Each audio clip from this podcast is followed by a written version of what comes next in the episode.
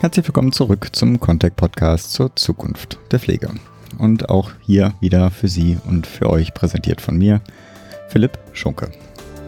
Wir setzen heute unsere Sommerserie zur Bundestagswahl 2017 fort. Heute dazu im Interview der Vorstandsvorsitzende der Bremer Heimstiftung, Alexander Künzel.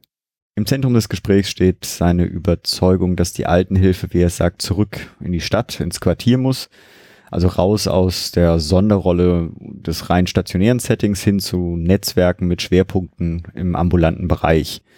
Er geht da natürlich besonders auf das, Netzwerk Song ein, soziales Neugestalten und sieht es als gemeinwohlorientierte Alternative zu renditeorientierten Pflegekonzernen. Themen, die wir noch dazu ansprechen, ist natürlich der neue Pflegebedürftigkeitsbegriff, neue Pflegedokumentation oder der Einstieg in die Generalistik. Da wir wieder so viele Themen angesprochen haben, weise ich in diesem Zusammenhang nochmals auf unsere Kapitelmarken hin. Mit diesen können Sie dann natürlich einfach zu einem anderen Thema springen oder natürlich auch gerne zu einem Thema zurückspringen und sich das nochmal anhören. Damit aber ohne weitere Vorrede für Sie und für euch zum Interview mit Alexander Künzel. Bremerheim, Stiftung Künzel. Herr Künzel, schönen guten Morgen. Moin. Heute sprechen wir mit Alexander Künzel. Und jetzt korrigieren Sie mich bitte, falls ich da irgendwas Falsches sage. Vorstandsvorsitzender der Bremer Heimstiftung, primär. Zudem aber auch Sprecher des bundesweiten Reformbündnisses Song e.V., Soziales Neugestalten. Zu beidem gleich noch mehr Nachfragen. Ich fand noch ganz spannend, Sie sind eigentlich Bankkaufmann von Ausbildung her und dann äh, lange Zeit auch als Tageszeitungsredakteur aktiv gewesen. Zunächst einmal, Herr Künstler, herzlichen Dank, äh, dass das äh, Telefonat hier klappt. Nicht alle Hörer werden, auch wenn sie ein relativ großer Akteur sind, aber werden die Bremer Heimstiftung kennen. Was kann man sich darunter vorstellen? Ja, wir sind eine Stiftung privaten Rechts in Bremen seit 1953, aber mit Stiftungswurzeln bis 1499. Uh. Und im Kern sind wir ein Altenhilfeträger, der aber die letzten Jahre und Jahrzehnte sich deutlich weiterentwickelt hat, also weg von äh, einem Verständnis als isolierter Anbieter von Heimen hin zu so etwas wie ein Motor sozialer Netzwerke im Stadtteil. Dahinter steckt die Überzeugung, heute übrigens mit 30 Standorten, etwas über 3000 Bewohnern und über 2000 Mitarbeitern und Mitarbeiterinnen. Dahinter steckt die Überzeugung, dass die Altenhilfe in die Stadt hinein muss. Hm. Und raus aus einer Sonderrolle sozusagen stationär geprägter Einrichtungen hm, hin zu Netzwerken, die sozusagen einen Schwerpunkt im ambulanten Bereich haben. Das heißt auch, wir haben die letzten 15 Jahre selber, obwohl wir wachsen, kein klassisches Pflegeheim mehr gebaut, hm. sondern wir setzen konsequent auf, auf Vernetzung im Quartier. Und das sind Mischformen, die haben fast verbindlich folgende Bausteine. Äh, barrierefreier Wohnraum, oft auch in Kooperation mit Wohnungsbaugesellschaften, Tagespflegeangebote, Pflegewohngemeinschaft, Nachbarschaftstreff und Sie werden sich wundern, immer auch ein Kindergarten. Das heißt, es geht darum, sozusagen Altenhilfe auch äh, bei Pflegebedürftigkeit letztlich zu normalisieren und auf Teilhabe hin zu orientieren. Das ist ja quasi die, fast die gesamte äh, Klaviatur der Angebote für zu pflegende Menschen. Kurz auch ein paar äh, Daten, okay, also 1400, äh, das Datum habe ich zwar jetzt nicht aufgeschrieben, aber das 199. was ist denn das damals gewesen? Das ist das Elisabeth-Stift, was dann sozusagen nach dem Krieg in die Heimstiftung hinein äh, gestiftet wurde. Okay. Soweit sozusagen haben wir wirklich zwei Geburtsdaten oder zwei Geburtsjahre Originär die Rechtsform Bremer Heimstiftung ist eine Nachkriegsstiftung und die Traditionsvorläufer, die mit hinein integriert wurden, die haben richtig lange graue Haare schon. Und vielleicht noch wichtig, drei Fachschulen, nämlich für Altenpflege, da sogar an drei Standorten, mhm. eine Physiotherapiefachschule und eine Ergotherapiefachschule. Das heißt, dass wir der Frage der Ausbildung und Gewinnung neuer Mitarbeiter als Non-Profit-Firma sehr großen Stellenwert beimessen. Ich äh, habe mir gleich Thema Generalistik als mhm. potenzielles Jawohl. Thema gleich aufgeschrieben für später.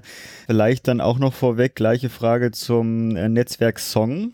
Ein paar Worte. Ja, Netzwerk Song hat jetzt gut zehn Jahre auf dem Buckel, ist gegründet worden damals mit auch von der Bremer Heimstiftung, aber Hauptinitiator sicherlich die Bertelsmann Stiftung und das KDA, Kuratorium Deutsche Altershilfe, auch mit dem Schwerpunkt äh, Zukunft der Altenhilfe äh, eben neu zu gestalten. Das heißt nicht mehr vom Gleichen, nämlich noch mehr Pflegeheime als Rückgrat der Versorgung, sondern zu fragen, wie können wir auf eine Teilhabeorientierung kommen. Und letztlich können wir uns stolz bescheinigen, die Quartiersthematik in diesem Reformbündnis wirklich auf die Tagesordnung gesetzt zu haben. Die ist mhm. heute allgemein gut, aber damals vor 10, 11 Jahren waren wir da wirklich ein Stück auch Pioniere gewesen. Äh, ich verstehe das so ein bisschen, dass die Heimstiftung und Song sich quasi gegenseitig dann auch äh, befruchten und mit, Ja, genau. genau. Und die, die, anderen Reformpartner ja ähnlich, also vor allen Dingen auch die Stiftung Liebenau und Evangelische Johanneswerk, das sind alle so die Pioniere von Öffnung der klassischen Altenhilfe hin in die Quartiere und auch mit einer Akzentverschiebung von reiner Pflege mehr zu Teilhabe und Assistenz. Kann ich es auch verstehen, als, als Song ist quasi der, das Sprachrohr in die Bundesrepublik hinein? Ja, Sie können verstehen, Song ist die gemeinwohlorientierte Alternative zu den renditeorientierten Pflegekonzernen. Das heißt, wir wollen schon auch gegenüber der Politik deutlich machen, Wohlfahrtspflege ist nicht nur eine schlecht gemachte Kopie privatwirtschaftlicher Pflegeunternehmungen, sondern ist was generell anderes.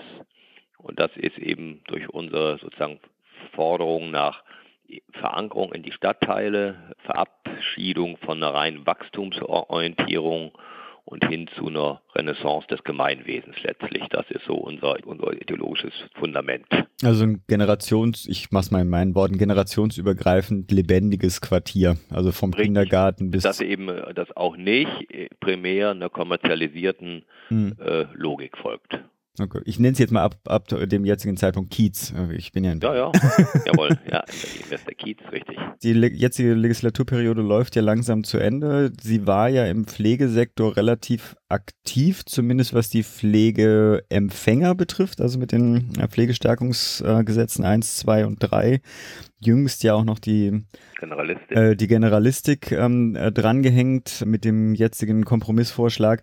Äh, dennoch so, wenn Sie möchten, ein paar Minuten Reflexion, wie Sie das einschätzen, was in den letzten Jahren passiert ist, was liegen geblieben ja, ist. Vielleicht? Also ich gehöre zu denen, die nicht aus Prinzip immer jammern.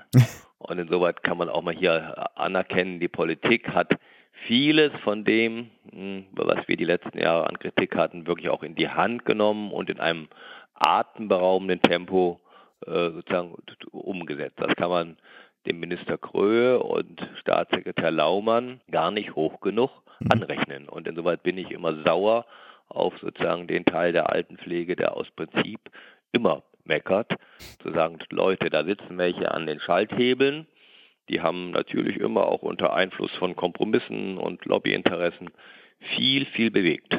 Mhm. Und natürlich sozusagen äh, liegt in manchen Detail dann auch der Teufel, wo man das sozusagen immer nachsteuern muss, aber die Grundlinien sind wirklich die, die seriöse Pflegeexperten all die Jahre auch gefordert haben.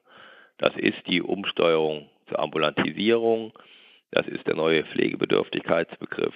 Das ist die andere Art der Pflegedokumentation. Hm, das ist der Einstieg in die Generalistik. Das ist, wenn auch sehr unvollkommen, die Öffnung von Pflegeinfrastrukturen für Kommunen. Also da sind unglaublich viele Sachen angeschoben worden. Ich wüsste keine andere Legislaturperiode, inklusive damals Einführung der Pflegeversicherung, die so tiefgreifend sozusagen Veränderung mhm. angeschoben hat. Ich will diese mhm. allgemeine Attitüde, es darf von allem immer mehr sein, mein Gegenhalten zu sagen, Leute, wir leben ja. in der Realität und da ist das, was hier vorangebracht wurde, inklusive der stärkeren Finanzierung, mhm. Äh, schon eine Jahrhundertleistung. Ja. Und das haben, hat, haben die Akteure auch verdient, dass man ihnen das mal sagt ja. und nicht immer gleich mit dem Ja, aber anfängt. Ja. Natürlich gibt es ein Ja, aber, ich will mal so einige Punkte nennen. Ich würde es aber eher als Aufträge zur Weiterentwicklung mhm. für die nächste Periode sehen. Also die Frage der Kommunalisierung von Altenhilfe ist sehr halbherzig gelöst. Die Optionskommunen sind ein Bürokratieungeheuer mit geringer Wirksamkeit. Ich denke, da müssen wir nochmal weiter ran zu sagen, was ist eigentlich ähnlich wie in der Kinder- und Jugendhilfe eine kommunale Beteiligung.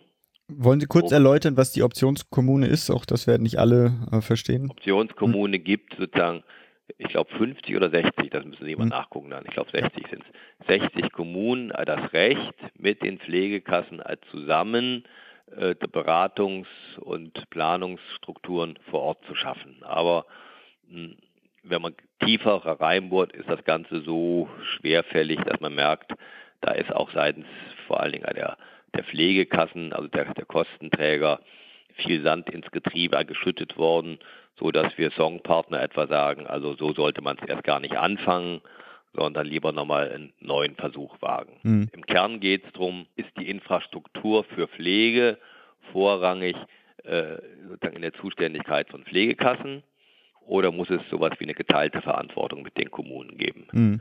Der Konflikt äh, schwelt seit 20 Jahren und äh, ich bin ein Freund kommunaler äh, Beteiligung, aber auch da sage ich, den, den kommunalen Vertretern ist auch nicht per se äh, zu trauen.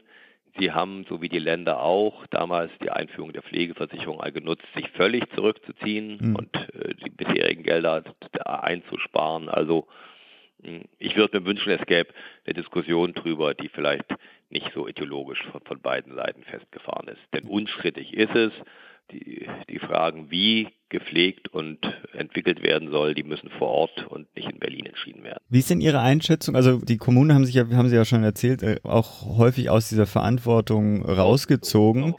Jetzt kriegen sie immer mehr, oder es wird zumindest der politische Wunsch geäußert, äh, immer mehr Verantwortung zu übernehmen, was ja auch, sagen wir so, eigentlich Sinn macht, die Verantwortung bei denen zu äh, verorten, die, die, die sozusagen ihr, ihr Kiez kennen, wo das Leben, genau. genau. Gibt es da überhaupt, ich meine, A, Erfahrung aus Bremen, als aber auch vielleicht das, was Sie aus ähm, anderen Regionen Deutschlands kennen. Gibt es da überhaupt die Fachkompetenz dazu? Das ist sehr unterschiedlich. Also ich äh, beobachte schon, äh, sozusagen, dass in den letzten Jahren, wenn ich eine Stadt wie auch Hannover sehe, aber auch manche Kleinstädte, dass da die Frage, wie gestalten wir den demografischen Wandel, darum geht es ja mhm. letztlich dann, das ist ja ein breiteres Thema, dass die schon auf die Tagesordnung kommt und da ist wie überall im Leben, gibt es von äh, Kommunen, die vorbildlich sind, bis zu welchen, die halt ihre Hausaufgaben nicht machen. Mhm. Aber deswegen ist umso wichtiger, dass man politisch fordert, da muss sozusagen was entwickelt werden. Hm. Und letztlich sind das die Song-Ansätze, die sagen, die Frage von Alter, Teilhabe und Pflegebedürftigkeit, die kann nicht ein kommerzialisierter Markt lösen, sondern die gehören in die Zuständigkeit einer kommunalen Daseinsvorsorge. Und mhm. da müssen sie auch diskutiert werden, um möglichst viele auch dazu äh, an einen runden Tisch zu holen und dann da sehr pragmatische Lösungen zu finden. Also das wäre ein Wunsch für die nächste Periode, dass es an der Stelle weitergeht. Da kommen wir auch gleich zu dem Thema, was äh, Sie ja dann auch betreffen wird, wenn Sie Ihre eigene Ausbildungseinrichtung haben. Das Pflegeberufe Reformgesetz oder Generalistik. Wie schätzen Sie das denn ein? Also vor allem den Kompromiss, der jetzt erreicht wurde. Ja, also die Heimstiftung, wie auch das Netzwerk Song, wie auch gerade die konfessionellen Wohlfahrtsverbände, ich denke sehr unverdächtig, wir sind alle Befürworter der Generalistik mhm. äh, und, sagen, und müssen klar sagen, wer war denn da dagegen eigentlich? Dagegen waren im Wesentlichen private Altenheim hm, sozusagen Verbände. Ich behaupte immer sehr klar, das hat eine ökonomische Logik, mhm. nämlich die Aufwertung von Pflegeberufen über eine Generalistik führt letztlich auch zu tariflichen Angleichungen. Mhm. Wir als Heimstiftung sagen ganz deutlich, wir haben ein hohes Interesse, dass es kein Tarifgefälle zwischen Krankenpflege und Altenpflege gibt. Und jetzt sozusagen liegt auch da die Arbeit im Kleingedruckten. Meine Experten, wir haben sozusagen drei Pflegestandorte mit über 200 Schülern mit vielen Lehrern äh, im Bildungszentrum sagen wir alle, dass sich die Altenpflegeausbildung auch in der Generalistik nicht zu verstecken braucht vor Krankenpflege. Mhm. Und äh, insoweit sind wir sicher, dass wir so einen Konkurrenzwettbewerb bestehen können. Wir werden in unseren Ausbildungen den Schwerpunkt auf die generalistische setzen und danach weiter qualifizieren und vielleicht je nach äh, Nachfragesituation auch noch äh, einen separaten Kurs machen, der dann rein auf die Altenpflege geht. Hm. Aber auf lange Sicht, auch da Zustimmung zu Berliner Politik, ist an der Vereinheitlichung und standespolitischen Aufwertung der Pflege wirklich sozusagen nichts auszusetzen. Ganz im Gegenteil, wir unterstützen das. Die, also die Kritik, glaube ich, gehen äh, von den meisten Akteuren zumindest ja auch weniger gegen die Generalistik als solche. Also auch da gibt es natürlich einzelne Akteure, die das, äh, ich glaube, primär wegen der Gefahr für die, für den Fachkräftemarkt, insbesondere Altenpflege, äh, haben sie ja gesagt, die Privaten. Ich glaube, die Kritik ging inzwischen fast eher in die Richtung des Kompromisses, der gefunden wurde. Also die 2 plus 1 Lösung, dann ja. vielleicht auch der Zeithorizont. Sie sehen da keine Probleme jetzt drin, also das auch. Ich sehe, das ist der erste Schritt, okay. damit die Tür nicht zugegangen wäre, denn dann wäre sie lange verschlossen gewesen. Und jetzt liegt dran, sozusagen aus der Praxis und mit vernünftigen Argumenten und einer Lobbyarbeit das weiterzuentwickeln. Ich kenne das politische Geschäft lang genug, dass eben reine Lehre und reine Konzepte selten durchzusetzen sind. Insoweit sage ich, na gut, ich hätte mir das noch optimaler vorstellen können, aber man kann mit dem leben und, und muss darauf aufsetzen. Und nur ein Argument noch von mhm. mir, was die Finanzierung von Ausbildung angeht. Dann begreift auch der Letzte, warum es gut ist, Generalistik zu haben. Unsere Altenpflegeschulen haben zurzeit pro Schüler ein Schulgeld von etwa, was wir bezahlt bekommen, von 3.600 Euro.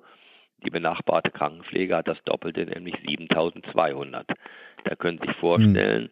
wie die Ausbildungsunterschiede sich im Unterricht auch niederschlagen. Und wenn die Heimstiftung nicht subventionieren würde, hätten wir eben auch Schulen, die dann nur mit schlecht bezahlten Honorarkräften sich über die Runden hätten. Also da können wir nur gewinnen in dem neuen System. Das sage ich jedem, der es kritisch aus der Altenpflege kommt, kommentiert, sage ich, wir kommen von der zweiten Klasse oder von der Holzklasse sozusagen endlich in einem normalen Standard dann nachher an.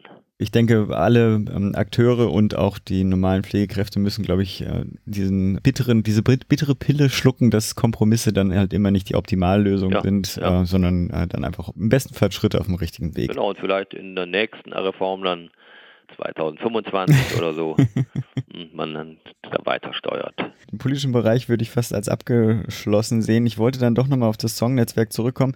Auch im Thema demografischer Wandel, Fachkräftemangel etc. Sie arbeiten ja auch sehr mit äh, Nicht-Fachkräften, also gerade in dieser Quartiersentwicklung äh, zusammen. Welche Rolle sehen Sie denn da also für diese sozialen Netzwerke in dem zukünftigen Altenpflegesetting? Ja, das ist schon ein sehr tiefgreifender Paradigmenwechsel, den wir da die nächsten Jahre sehen. Also man kann es ja mal zusammenfassen, der Kern des demografischen Wandels ist gar nicht die Alterung der Gesellschaft, mhm. sondern ist das Ausbleiben von Nachwuchs.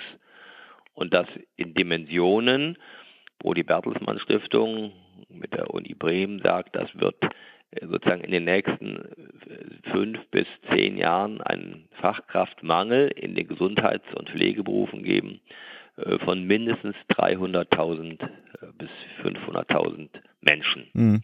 Trotz Zuwanderung, trotz Erschließung äh, neuer Rekrutierungsmöglichkeiten, weil die Demografie schlichtweg wegbricht. Mhm.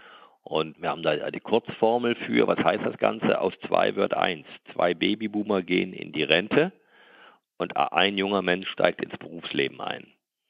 Und wenn man das wirklich mal verinnerlicht und da versucht, Song auch für sozusagen Aufmerksamkeit äh, mhm. in Berlin zu schaffen, dann weiß man, äh, vornehmlich auf professionelle, arbeitgestützte Systeme werden gegen die Wand fahren. Mhm.